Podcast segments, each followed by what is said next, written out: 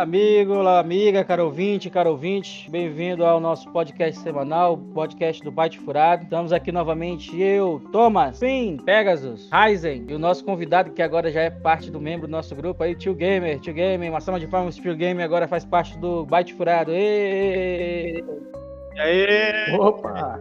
Pois bem, começando nosso giro de notícias, nossa primeira notícia aí falando um pouco sobre um, um, programa que era muito utilizado aí pelos streamers, né, iniciais, e agora ele vai ser desativado. É o Mixer. O Mixer será desativado dia 22 de julho. Desde o início, o Mixer tentou criar uma experiência de transmissão ao vivo mais envolvente e interativa. É, pretendemos ajudar os streamers a criar grandes comunidades com base no profundo envolvimento em seu público. E a partir desse momento eles começaram a tentar várias outras coisas, tentando, tentando, tentando. Aí entrou o Facebook Game, entrou o Streamlabs, o OBS, todos esses outros acabaram sufocando ele e agora eles decidiram que eles vão acabar com esse sistema de streamer. Falando de questão de, de perdas, né? A gente não poderia citar uma das maiores perdas que nós tivemos aí nessa semana. É, Ian Holm, mais conhecido como Bill, o ator que interpretou Bill Bolseiro, faleceu, né? E jogadores do The Lord of Rings Online se reuniram dentro do jogo para homenageá-lo. As pessoas se juntaram para soltar fogos de artifício e tocar músicas do condado. Na última sexta-feira, dia 19, foi abalada com a morte de Ian Alm. Desde então, os jogadores do MMO The Lord of Rings Online estão se juntando dentro do jogo para homenagear o ator. Vários grupos,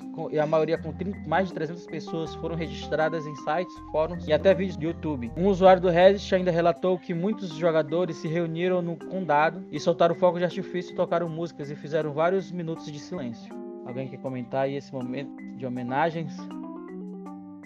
É, eu achei uma bonita homenagem, né, ao Bilbo Bolseiro. Para quem gosta de Senhor dos Anéis aí, é interessante ver que, é, mesmo no momento de pandemia, é, que a gente não pode sair à rua e fazer certas coisas, mas o pessoal foi lá dentro do jogo, é, numa boa, fez aí suas, é, suas homenagens, né? Então, eu achei bonito de se ver, né? Uma coisa interessante que eu é, não sabia era que o Ian Holm, ele, ele também participou do Alien Oitavo Passageiro, né? Até fui relembrar lá, dar uma olhada nas imagens imagens dele é verdade mesmo. Legal, legal, Ryzen. Comentário esse que eu quiser achei sobre essa questão do oitavo passageiro. De fato, né, é, é, a história ali é, interpretada pelo Ian é muito marcante, né? Tanto a trilogia, né, inicial, quanto a, a, nova trilogia, né, onde fala sobre as viagens dele, né? Acho que o interessante é que ficou bem linkado, né? O fim e o começo da outra, né? Eles, eles deixaram esses seis filmes aí bem linkados e ficou uma, uma verdadeira obra de arte, né? À toa que ganhou tantos prêmios, né, como Oscars e tudo mais. É, e recentemente eles se reuniram também, né, para fazer uma live contando algumas frases, né, algumas mensagens e algumas é, falando algumas curiosidades sobre as gravações, né? Também foi um momento bem interessante. E um dos momentos mais interessantes que eu achei foi no final da live o, o Sam, né? O ator que faz o Sam, ele coloca ali uma, uma, uma mensagem muito bonita também, é verdade. Bilbo, quando a gente lembra de Senhor dos Anéis, realmente acho que é um dos meus personagens favoritos. Ele é muito icônico, principalmente o o, ator, o ator que faleceu, né? Do Senhor dos Anéis mesmo, não o ator do Hobbit. Ele é muito carismático, é um personagem que a gente lembra realmente com muito carinho. E durante todo, toda a história do, do Senhor dos Anéis, apesar dele não ser o, o ator principal da, da trama, mas mesmo ali com as suas aparições aqui e acolá, apesar que é ele que tá contando a história, né? Mas ele, como ele tá contando, ele meio que fica como um personagem narrador, né?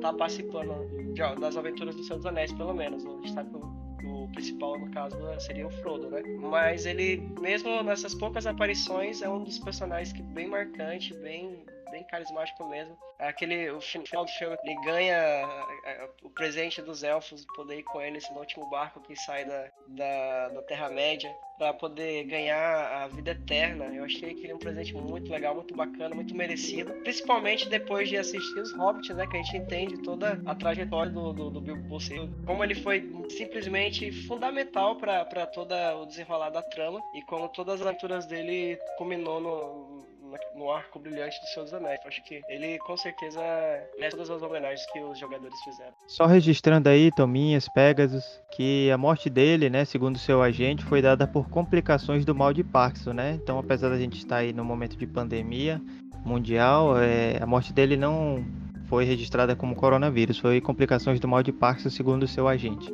Acho interessante a comunidade se juntar, né, para fazer essa homenagem. Chega a ser até emocionante, porque eles não estão só preocupados em jogar, mas estão também preocupados em reconhecer o trabalho dos atores, né, do Senhor dos Anéis e como que eles criam essa ligação, né, com o trabalho da pessoa, que é tão emocionante que torna uma coisa pessoal para eles. Verdade, verdade. Pois bem, pessoal, vamos continuando aqui nosso giro de notícias, mas antes de continuar, nós teremos nossos sinceros um minuto de silêncio aí pela morte do Bilbo.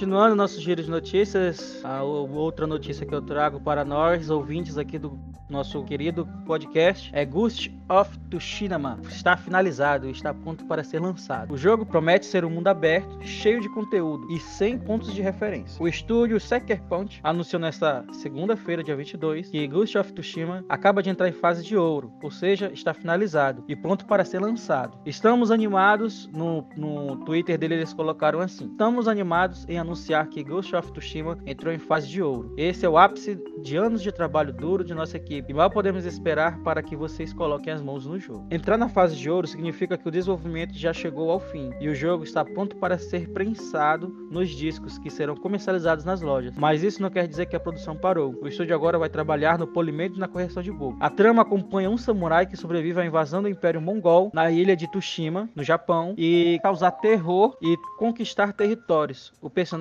então precisa deixar de lado as tradições dos samurais para garantir a, a vitória. Ghost of Tsushima será lançado no dia 17 de julho para o PlayStation 4 os gameplays que eu vi desse jogo aí, ele é fantástico, porque ele enche a tela de folhas, ou então põe muita vegetação, você vê muita coisa na tela, a tela cheia de, de elementos. É até engraçado um modo que eles fizeram lá, como se você estivesse num filme antigo, lutas de samurai, porque fica tudo preto e branco cabe absurdamente forte. Tudo começa a se mexer muito forte, parece aqueles filmes antigos, assim, de baixo custo. E não vai demorar muito, né? 17 de julho já pode jogar. Ghost of Tsushima, é, que nem a coisa falou, é um, cheio de detalhes, a, a, tela tá sempre cheia. E, assim, graficamente falando, eu acho o jogo mais bonito, assim, que eu já vi. Ele é, a questão gráfica dele ficou um nível, assim, impecável, realmente. Pelo menos pelas gameplays que eu, que eu já vi, State of Play, outras coisas, né? A jogabilidade me parece bem interessante, mas, embora seja uma jogabilidade que a gente já conhece, por exemplo, no modo stealth, eu achei bem parecido com o Assassin's Creed mesmo, entre outros. Uma coisa que ele coloca lá em algumas gameplays é que você vai ter que fazer uma, algumas escolhas na questão da jogabilidade. Por exemplo, se você começa a usar mais, que nem se fosse samurai mesmo, indo de frente e matando todo mundo, sem usar nada de stealth, e aí você começa a melhorar sua armadura, você, porque você vai fazendo troca de armaduras, e as armaduras elas vão afetar a, seu estilo de combate. Então você vai conseguindo armaduras para, para um combate mais de cara. Agora você também pode ir indo mais furtivo, se escondendo pelas sombras e matando o pessoal. Aliás, as armaduras também são muito bonitas, pelo que eu vi, e você ao longo do jogo você pode plantar umas flores para ir pintando as armaduras, aí você, conforme você evolui sua armadura, você vai mudar a cor dela também, conforme as, as tintas que você conseguiu pegar. E eu achei assim que vai ser um jogo bem interessante. Embora eu não espere tanto, eu queria jogar, mas não é um jogo que eu acho que eu, vou, que eu compraria no lançamento. Até porque geralmente lança muito é caro, né? Pois bem, né? Comentários válidos aí. O que eu mais achei interessante é essa questão da, da história, né? Como nós bem sabemos, os samurais eles são todos envoltos de, de um código, né? Um código de combate, um código de, de conduta e tudo mais, né? Ele tendo que abrir mão, né? Como a gente pode, como o Fink falou, ele tendo que abrir mão desse estilo de combate, indo para outro tipo de estilo de combate, mas que ele precisa ganhar até a guerra, né? Lembra muito aquele, aquele filme, né? Os Ronin, onde eles também fazem algo similar. Creio aí que tem muitas expectativas para esse jogo, né? Vamos ver o que ele vai trazer para nós. Pois bem, com isso eu finalizo minhas notícias de hoje, da semana. Agora com vocês, nosso querido grande amigo Fink. Eu só queria comentar essa chegada no nós do Tominhos, porque foi bem top. Né? Né? Bora lá. Notícias de hoje.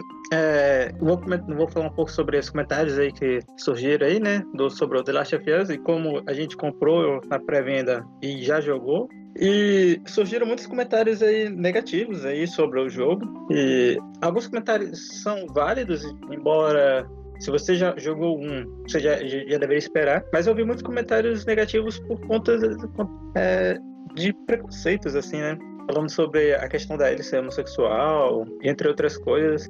Aqueles que falamos sobre a jogabilidade, assim, se você jogou The Last of Us 1, então você sabe como é a, a jogabilidade. Tem, tem inovações na jogabilidade do 2, mas é, é aquele estilo, contando uma história. Você está lá para seguir uma história e, tipo, ele tem. Eu vi alguns falando que tem momentos que ficam chatos, repetitivo. Para mim, eu não achei repetitivo, até porque uma coisa que eu achei que eles fizeram justamente para não achar repetitivo foi ficar mudando as facções que você enfrenta.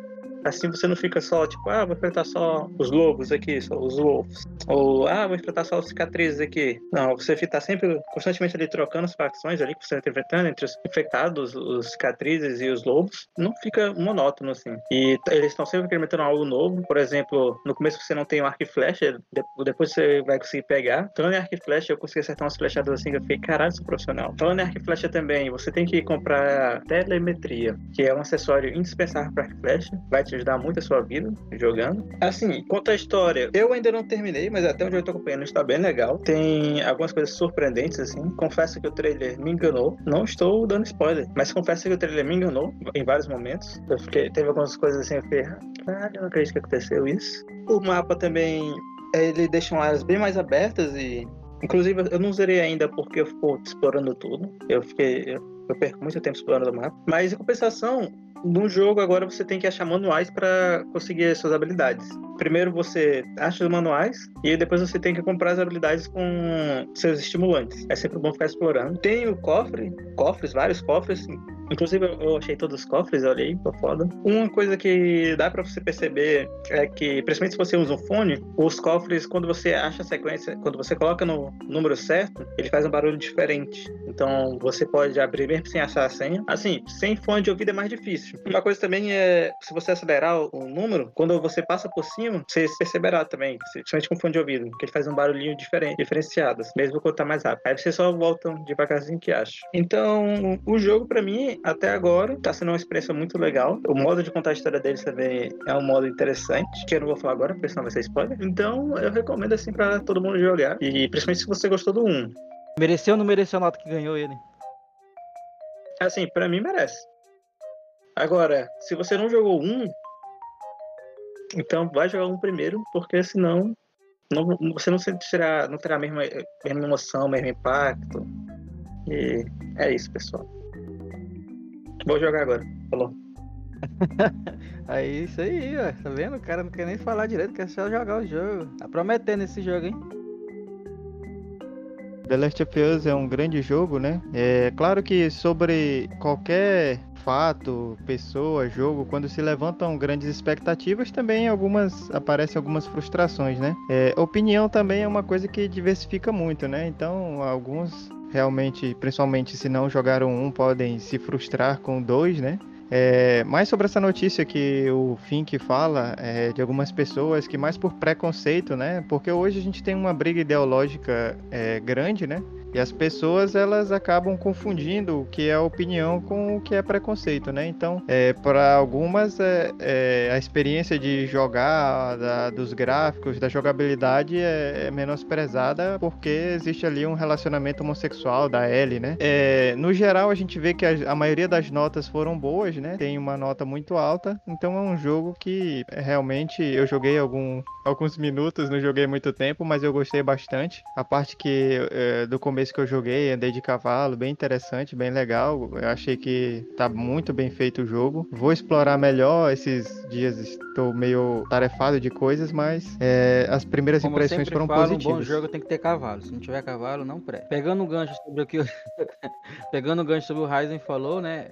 Esse, essa, essa questão ideológica é tão forte que até em alguns países, né, o jogo foi proibido. É interessante também é, a levantar esse ponto. Você vem falar qual que é a classificação indicativa desse jogo? 16 anos, classificação indicativa 16 e assim, anos. É, dependendo da classificação indicativa, eu acho que as pessoas que estão é, jogando já têm é, a Amazon dizer, também 16. Idade mental suficiente para digerir tudo que tem no jogo, né, gente? Se fosse um jogo para criança, eu não digo nada, mas pessoas de 16, 18 anos. Isso, 16 anos. Um indivíduo de 16 anos já tem capacidade de, de, de, de conseguir discernir essas coisas do jogo, né? Creio que depois de 16 anos a gente já tem até a capacidade de votar. Então, creio que é isso que o Pegasus está falando, né? Aqui no, no Tech, Tech Tudo, tá dizendo que lá nos Estados Unidos ele tem selo M, que é para maiores de 17 anos. Mas aí o que falta para eles não é a capacidade civil, né? Mas é a capacidade intelectual que acontece é que essas pessoas, elas. Era aquelas teorias da conspiração que a gente já comentou algumas vezes, né? Elas acham que é tipo um complô mundial para destruir a religião ou destruir a civilização ocidental e tal. Então, qualquer jogo que tenha alguma coisa homossexual, eles não acham que é uma, uma simples introdução ou uma normalidade, acham que é um complô mundial para alguma coisa. Isso que é triste, né? Que é uma, uma teoria furada, não tem nada a ver com nada. Maior 18 o fato de, de, de, ter ou não cenas é, homossexuais, digamos assim, da Ellie é uma coisa que, que tire é, a credibilidade do jogo, que deixa o jogo ruim ou algo do tipo. Até aí tudo bem, né? Tem que ter maturidade, né, gente, pra poder jogar e se impressionar com essas coisas. Isso aí não. Exatamente, concordo com o Pegasus, concordo com o mas acho que tu falaste, tu falaste sobre The Last of Us aqui no, no Byte Furado mesmo, no episódio anterior. Pois é, sobre essa questão do, da homossexualidade aí, né, lá, inclusive é uma questão que eu já tinha falado, acho que com o nosso primo, meu e do Ryzen, que eu falei que provavelmente ia levantar muitas pessoas assim contra o jogo por causa disso, porque nós sabemos, né, que a maior parte do, do, do mundo ainda, dessa comunidade, ela é preconceituosa, né? Sempre que surge algo desse tipo, sempre é muito criticado. Inclusive, eu tava comentando isso no tempo do. Eu estava, tinha um filme que estava sendo boicotado aqui no Brasil, justamente por se tratar da temática homossexual. E aí eu tava comentando sobre isso, de como The Last of Us provavelmente também ia sofrer bastante por, por essa mesma questão.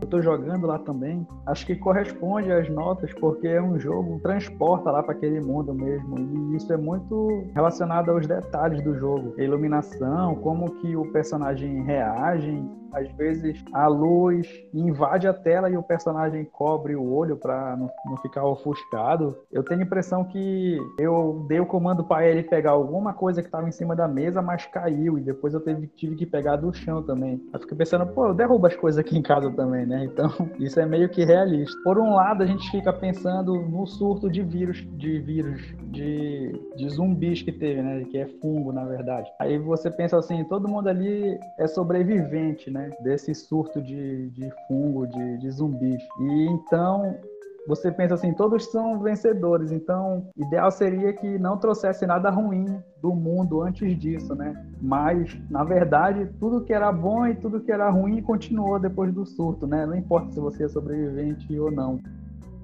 Cara, o jogo The Last of Us, diferente de outras mídias, ele não trata os tabus como tabus ele trata os tabus como coisa normal. Então você vai vendo aquilo dali e o jogo vai te mostrando. Ele não tem freio para te dizer para te preparar para falar de algum tabu. Não, ele trata aquilo como normal. O, o, o jogo ele é baseado em um fungo existente que ele só que ele não não, não é efetivo para humanos, né? Ele só parasita formigas, se não me engano. E aí foi daí que o pessoal tirou a ideia de fazer o jogo sobre esse fungos parasitários que parasita humanos e sai matando, fazendo os humanos mais humanos.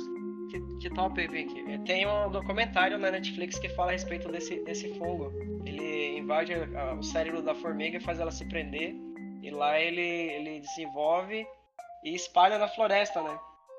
É realmente bem interessante esse fungo. Eu não sabia que foi baseado nesse fungo que o jogo foi feito. Olha que legal. Um fato bem interessante mesmo. Eu creio que vai muito de encontro com aquilo que já foi falado, né? A questão da faixa, faixa etária, e como foi muito bem falado, o jogo ele é ambientado no mundo pós-apocalíptico, né?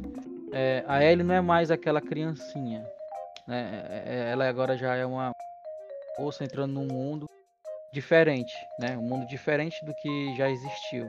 Eu creio eu também que tem essa questão também. É, imagine você viver num mundo onde todo mundo é ruim, todo mundo é, é, é em vez de, né, como foi falado, em vez de melhorar, fez foi piorar o, mundo. Então, tudo isso é, reflete no que realmente o humano, né? O humano e é, é, pessoas que querem fazer o mal sempre vai existir, elas vão querer fazer o mal. E pessoas que querem fazer o bem sempre vão existir também, vão sempre querer fazer o bem. E às vezes nem, nem se trata de fazer o bem ou mal. Às vezes é só sobrevivência. Isso que eles, eles mostram bastante ali. Tipo, muitos momentos são só dois grupos querendo sobreviver. Pra um sobreviver tem que acabar com o outro. E aí eles acabam se, se, se enfrentando o tempo todo. E é, é, assim que se segue, né? No, no mundo pós-apocalíptico tem poucos recursos, tem pouco, pouco de tudo lá. Até pouco espaço, porque é, os infectados ainda estão dominando. Então, a, a, o que ele, a primeira coisa que vem na mente de todo mundo ali é, é sobrevivência, né? E, e é assim que se segue. Uma coisa que o Tio Gamer também falou dos detalhes, e é, é o jogo que eu mais tirei screenshot. Cara, o mundo é muito bonito. Ah, ah, eles apresentam muitos detalhes graficamente no mundo. E, e a, e a, natureza dominou, né? Uhum. E, e, tu vê a, uma, a, natureza, a natureza dominando os prédios, a, a, a, cidade. Então fica uma combinação de um moderno com a, o natural, assim. E isso acaba te apresentando cenários belíssimos. Que às vezes você para assim só pra olhar. Por exemplo, no 1 tinha um cenário que ele te colocava em cima de um prédio, que não era um prédio alto, era tipo uns três andares só. Você via assim um cenário belíssimo com girafas andando. E aí você ficava pensando, ó, oh, ainda tem girafas. E olha como ficou bonito elas aqui, nesse lugar. E nesse 2 também você verá vários momentos assim que você olha para tudo assim, você olha pro seu redor assim, você dá vontade de parar de jogar assim, só ficar olhando assim, sabe? Muito bonito. E apresenta o fogo que o Fink falou, é a série Nosso Planeta da Netflix. É realmente muito interessante essa questão.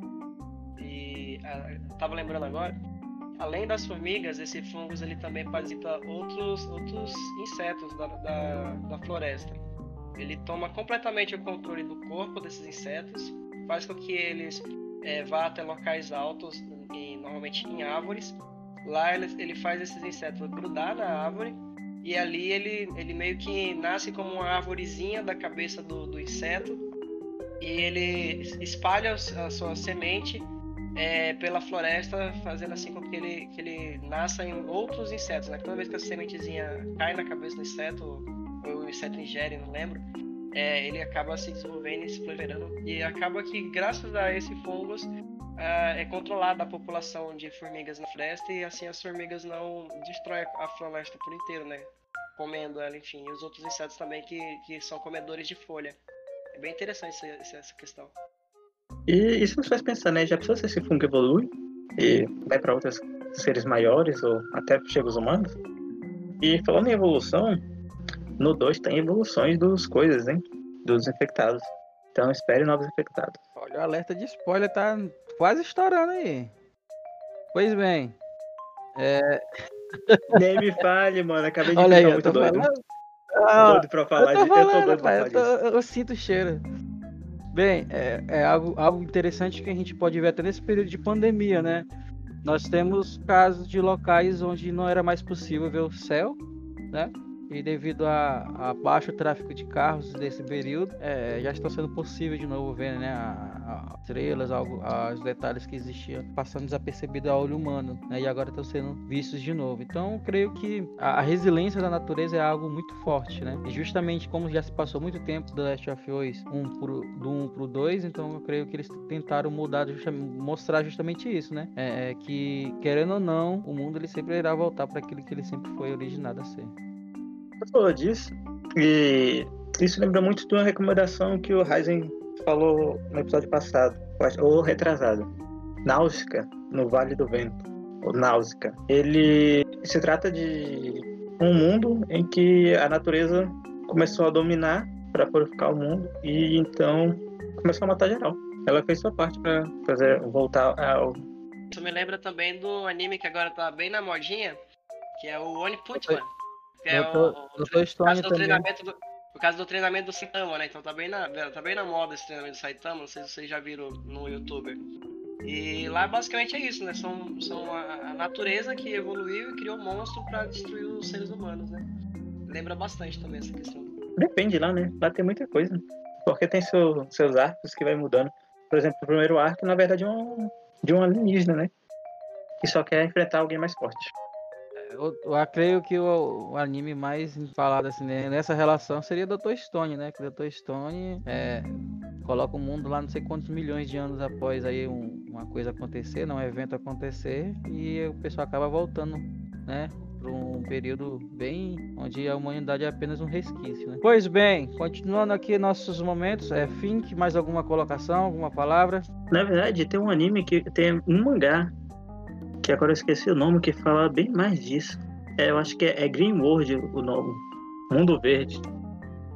Que também ele fala de um, um mundo que a natureza ela evoluiu e ela começa a matar os humanos. É muito doido, ó, cara. Só que o, o final foi horrível. Mas é bem doido. Acho que vocês. Eu acho que quem gostou de. Quem gosta de quem dos principais morrendo ia gostar. E isso pois nem bem, foi spoiler. Continua tá né? Ele tá ali se segurando ali para falar os spoilers ali. Enfim, vamos continuar com o nosso querido interino agora, Tio Gamer. É contigo. Opa! Vou falar aqui alguns anúncios da Nintendo sobre. Da Nintendo não, né? Do Pokémon mesmo. Eles falaram sobre Pokémon GO, que até agora vai ter mega evolução, então a gente não sabe quais pokémons vão poder evoluir. Aquela mecânica conhecida do Pokémon GO, de juntar os doces e evoluir o Pokémon. Ele... Mas a, a mega e a, a ultra evolução não são só temporárias? Você evolui só durante a batalha e depois volta nos jogos normais? Então, no Pokémon Go você pode ter o Pokémon normal, você pode ter o Shine, a evolução, você vai colecionando, né? E como o foco do Pokémon Go não, não é não é batalha assim, é mais capturar mesmo, eu acho que você evolui para mega evolução e fica permanente ali, né? Eles não deram muito detalhes não, mas imagino que seja isso. Eles falaram de um aplicativo chamado Pokémon Smiles. É um aplicativo jogo, né? Seria para ajudar as crianças a escovar os dentes. Ele usa a câmera, né? E aí ele coloca um chapeuzinho na criança e aí esse chapeuzinho vai incentivar ela a escovar os dentes. Então na parte de baixo da tela surgem os dentes e aí onde está sujo a criança vai escovando e o aplicativo aplicativo reconhece a escova convencional mesmo, não é nada especial que você tem que comprar a parte não. Depois que o que a criança tira a sujeira dos dentes, aí surge um Pokémon que ela pode capturar. E se ela capturar, ele vai virar outro chapéuzinho para ela. Então, o Pokémon está incentivando também as crianças a cuidar da saúde, né? Depois eles falaram. Tô vendo o tempo de chegar e depois tomar banho, escovar os dentes, o cabelo. É, o Pokémon Smiles o nome. Aí eles falaram do Pokémon Café Mi. Os Pokémons eles preparam receitas e servem para outros Pokémons. Esses Pokémons que comerem e gostarem também podem se juntar para prepararem outras receitas. E a gameplay é na tela do celular e do Switch, né? Aparece um prato, uma bandeja com várias caras de Pokémons. Aí você mexe o dedo tentando ligar as caras que são iguais, né? Aí dali sai a receita. Aí a partir dali devem ter mais dinâmicas de resolução de puzzle, mas basicamente é usando o dedo na tela do celular ou do Switch. O grande anúncio foi o New Pokémon Snap, que é um remake do Pokémon Snap lá do Nintendo 64. E assim, o trailer foi muito louco, porque os Pokémons eles surgem na natureza e aí você vê eles caçando, comendo frutas, dormindo, dançando. E a movimentação assim é muito bonita. Nem no Pokémon Sword and Shield a gente vê essa movimentação deles. Aí a é reação deles de alegria, ou então de susto, ou então eles estão estão brincando, fazendo alguma coisa. E assim, a natureza está muito bonita também. É uma apelação à nostalgia, né? Para quem jogou no 64 vai querer jogar esse daqui também, mas para quem não jogou no 64, não é indicado investir muito agora não. É bom esperar baixar o preço. E aí de Pokémon foi isso. Só um comentário, tio Gamer. É, acho interessante, né, esse apelo à nostalgia, né? Pokémon sempre teve esse apelo à nostalgia, né? Desde os seus primórdios aí, né? Creio que essa é a última, não sei se vai ser a última, a última moeda deles, mas Pokémon Snap ele era muito interessante justamente por conta disso, né? Pokémon Snap ele era um jogo que você não ia para capturar Pokémons e tudo mais, né? Não tinha batalha, não era nada. Você ia apenas tirar foto deles, né? E como tu falaste nessa questão de, de, de que eles vão estar, né, de modo selvagem, né? Então, creio que vai, vai ser interessante, né? Porque existem alguns Pokémon que são bem agressivos, né? Eu acho que eles vão ter uma resposta bem, bem diferente aí com, com, com a gente quando a gente chegar perto deles. Eu acho que isso vai ser legal. É, creio que quem jogou aí o Snap aí no, no 64 ou em algum emulador, é, tá ansioso aí para ver como é que vai ser esse jogo aí. Eu acho que é um jogo para quem gosta realmente de tirar foto e de Pokémon, né? Eu vi o trailer e achei interessante. É... Só que, é... na verdade, para mim foi meio revolucionário. Eu ainda não tinha pensado em um jogo que a gente fica tirando foto do jogo. é como o Fink falou aí no The Last of Us, ele tirou vários, várias fotos lá, né? Vários, vários prints, mas é, eu nunca tinha pensado que a gente é, é, não conhecia o jogo anterior, né, o Snap anterior, e eu não pensava que tinha um jogo que a gente ia lá para ficar tirando foto de dentro do jogo. Realmente achei assim revolucionário. Bem, no Final Fantasy XV, ele tinha apresentação para tu tirar fotos, né? Você tem. E aí, no caso, o Noctis Ignis Ego, esqueci o nome dele. No caso, um dos personagens, ele irá tirar foto você pode até escolher se você tira foto da equipe ou só do cenário. Não, e ele, ele. Só que, tipo, é, tem as fotos aleatórias que ele tira e tu pode também tirar fotos. É, só que, tipo, ele como, ele como personagem, por si só, ele tira fotos automaticamente. Inclusive fotos de batalha, que às vezes ficam tops mas você também pode escolher tirar fotos como você quiser. E aí isso é bem interessante também. Os modos de batalha, né? Isso, da comida, até da comida, tudo ele tira foto, né? Aí no cada, cada vez que você vai dormir no acampamento, ele aparece lá as fotos que ele tirou aleatória, não é isso? Tá saindo um monte de remakes agora, né? Então.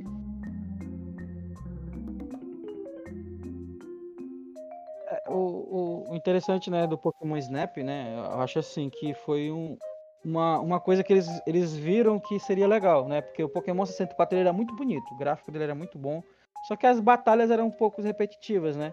E eu creio que eles tentaram é, é, né, utilizar o gráfico dos, dos, dos Pokémons, como ficou tão bonitinho, de uma forma de a gente olhar os detalhes, né? Então eles, eles pensaram nisso, tanto é que no próprio Pokémon inicial tem um episódio lá pelo 140 ou 150 que aparece um, justamente um, um, um, carinha, né? Que ele só vai tirar foto.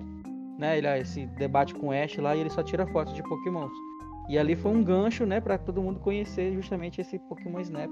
E agora eles estão trazendo de volta, né?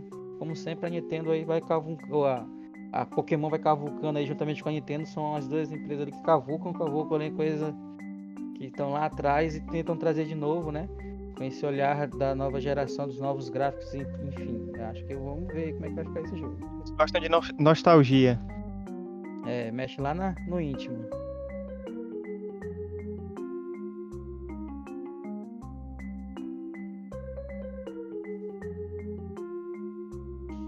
Então, grato pelas notícias aí, tio Gamer. De fato, foi bem construtivo aí esse esse momento aí, Pokémon, né? Pokémon é, é, Até os Simpsons previram, né? O Pokémon Go, então é algo assim surpreendente, né? É Pokémon Go, eu jogo de vez em quando quando tô sem fazer nada aqui, mas quem gosta desse jogo é, é muito bacana, né? Ele, se não me engano, a partir do nível 40 você já consegue colocar seus Pokéspots no lugar, né? Pra você ficar pegando as coisas. Então, Pokémon Go ele tem ainda muito, muito a vir.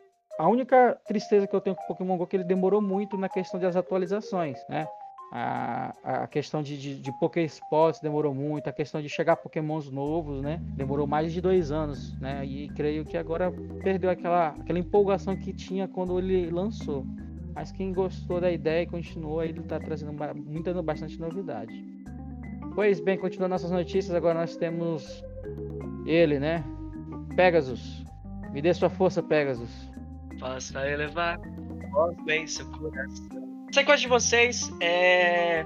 são da década de 90, eu sou da década de 90, saudoso tempo, poucos tiveram esse privilégio. Tempo em que você ia até a locadora da esquina mais próxima para alocar sua, sua, seus CDs de Play 1, suas fitas de Super Nintendo e provavelmente desafiar o coleguinha para jogar Crash. Joguei muito Crash Coremo na locadora do seu Julião. Micalateia! Thomas lembra dessa locadora. não, não sei se o, se o nosso, nosso é, Ryzen lembra, é desse tempo, lembra do seu Julião ou não, mas eu sei que o Thomas lembra que é próximo da casa dele. Julião Games, é, lembra sim. Julião, Julião Games, saudoso Julião Games. E íamos, eu ia lá quase, quase sempre com meu primo jogar Crash. E aí a, a, a PlayStation, que não é boba nada, vindo no, no, no, embalo da, da Nintendo de fazer jogos nostálgicos. Grande, grande Crash Bandicoot 4, It's About Time será lançado dia 2 de, de outubro de 2020. Na sua página oficial só foi, só foi revelado oficialmente, né? O, é, no dia 22 de junho. A matéria que a gente está tá lendo com essas informações é do dia 23 de junho de 2020, é o dia que nós estamos gravando o podcast. E tá falando que vai ser lançado pra, inicialmente, né? Pra PlayStation 4 e Xbox One. Acredito que, quem sabe mais pra frente, outras plataformas possam ser contempladas com esse jogo aí. Que é um joguinho muito divertido mesmo. A nova geração de gamers aí vão gostar bastante. Essa daí é do nosso tempo, o jogaço. O interessante do jogo é que ele vai ter o um modo multiplayer local, né? Hoje é poucos jogos que você tem que tem multiplayer local. Então ele vai trazer essa questão do multiplayer local aí de volta também nele aí, que vai ser bacana também. Você compartilhar com um coleguinha, né? Não jogar sozinho, é legal. A gente jogava, ia, ia pra jogar mesmo versus, né? Contra. E era, era no Super Nintendo, no Playstation 1. Não tinha esse negócio de jogar por internet. Era Play 1 é meu, Play, Play 2 é meu, desse tempo ainda, né? Então, é, eles trazerem de volta essa possibilidade de você jogar offline, eu achei bem legal também. É, com isso, nós entramos no nosso momento de recomendações. A minha recomendação de hoje é um joguinho aí que eu achei muito interessante, achei legal, tem uma história ali muito bacana de que envolve relacionamento. Eu não sei se eu falei na semana passada, mas é, esse, é, esse jogo eu achei interessante. Eu joguei apenas a demo, ainda ele não saiu. Mas a minha recomendação é Raven. Alguém tem mais alguma recomendação para os nossos ouvintes? Fique à vontade. Minha recomendação dessa semana é o Akira. É um filme excepcional. Fala sobre Tóquio, né? Depois de uma explosão, é, uma parte de Tóquio foi destruída em 1988. E aí, durante ali o filme, a gente vai acompanhar os amigos Kaneda, Tetsu, que são que integram uma gangue de motoqueiros, né? É um filme clássico que foi lançado no Brasil em 1991 e é um filme muito bom. Então eu deixo essa minha primeira recomendação e eu quero trazer duas recomendações para esta semana que são lançamentos da Netflix desta semana. A primeira recomendação de série é Dark, a terceira temporada. Estou muito ansioso para assistir Dark. Eu acredito que faremos um episódio para falar só dessa série e tentar resolver os mistérios. Vai ser muito show de bola. Então, no dia 27, estreia a terceira temporada de Dark. Se você não assistiu ainda nenhum episódio, corra, faça sua maratona, assista, porque essa terceira temporada promete. É, outra recomendação é um filme que acabou de que vai entrar dia 26, né? Um dia antes do, de, de Dark, que é Mulher Maravilha, né? Um filme de 2017, mas é um filme muito legal. Vai estrear na Netflix agora dia 26. ia dizer que independente da ordem que você assistir, você não vai entender de qualquer jeito mesmo, então não faz diferença. É isso aí, é isso aí. Vamos lá, vamos, vamos comentar. Depois do nosso podcast falando sobre Dark, todo mundo vai entender. Minha, minha recomendação de hoje será o jogo Final Fantasy XV, que eu falei, pois para mim foi o melhor jogo que eu já zerei, então tem muitas coisas legais e é um jogo muito bom, tem uma história bem emocionante. Inclusive tem até um filme antes da, do jogo para quem, quem realmente gosta da série. Não é do estilo lista, é o estilo mais de ação, então é, é um, um jogo muito legal e para todo mundo jogar de boa. Eu recomendo o Naruto Ultimate Ninja Storm 2, que é do Play 3. E é bacana você que você pega vários personagens e todos eles têm uma um ninjutsu supremo, então isso é bacana de pegar o seu favorito e poder jogar com ele. Cara, falando de Naruto, eu realmente prefiro os Naruto do PS2. E eu, eu não lembro agora qual era o nome, eu acho que era o Revolution. É, agora não lembro agora. Mas é, me, lembro, me, lembro que mais apelão, me lembro que o mais apelão era o Kankuro, porque não tinha como passar pro outro é, lado. Aí, tipo, era é, daquele estilo do 2D, né? E aí você não, não, não ficava girando, né? Então você ficava lá. Só que aí, tipo, tinha uma coisa muito legal que o Sasuke, o Sharingan dele, você copiar a técnica dos outros nesse. Então você pegava o Sasuke, conseguia o Sharingan, usava o Sharingan, e aí então você começava a copiar a técnica dos outros. Tipo, você estava enfrentando começava a usar técnicas de cobre e tudo mais, começava a usar as outras técnicas. Era bem legal. E, e o quarto Hokage era o mais roubado de todos, como sempre. O quarto Hokage é quase God Mod, né, filho? Eu tinha, acho que tinha que fazer um, um novo Naruto, né? Já que já tem um Boruto, tinha que fazer o outro Naruto anterior, né? Com, só com só com o quarto Hokage, porque o cara era o cara. Ah, mas era muito roubado. Ele fazia o Rasengan, aí na hora que ele ia pra frente, ele aparecia atrás do cara. E tu nem precisava fazer nada, só fazer um Rasengan normal.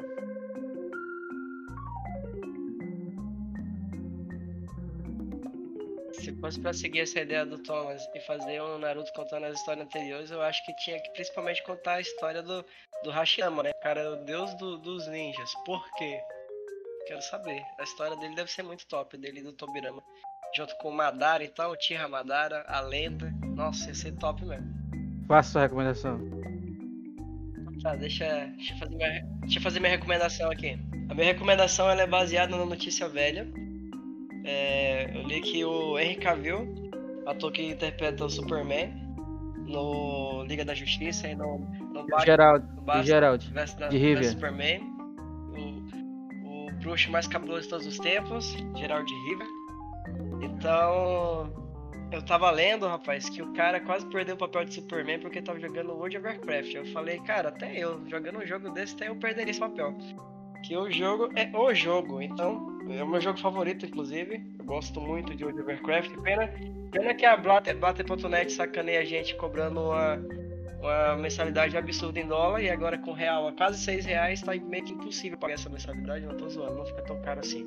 Mas um real a quase 6 reais? Desmotiva bastante você jogar o Warcraft por causa da mensalidade, mas é um jogaço para quem tá podendo pagar, pagar essa mensalidadezinha aí. Eu acho que é algo em torno de 7 dólares, 8 dólares, se eu não me engano. É, quem tá podendo, né? É um jogaço, eu recomendo muito. Bem, pessoal, então esse é o final do nosso episódio de hoje. Agradeço a todos que nos ouviram até aqui. Obrigado, caro ouvinte. E esse aqui é o Byte Furado. Agradecimento especial aí ao Fink, Pegasus, Ryzen e o Tio Gamer. Grato a todos e até a próxima. Tchau, tchau. Tchau. Mais. Força e honra.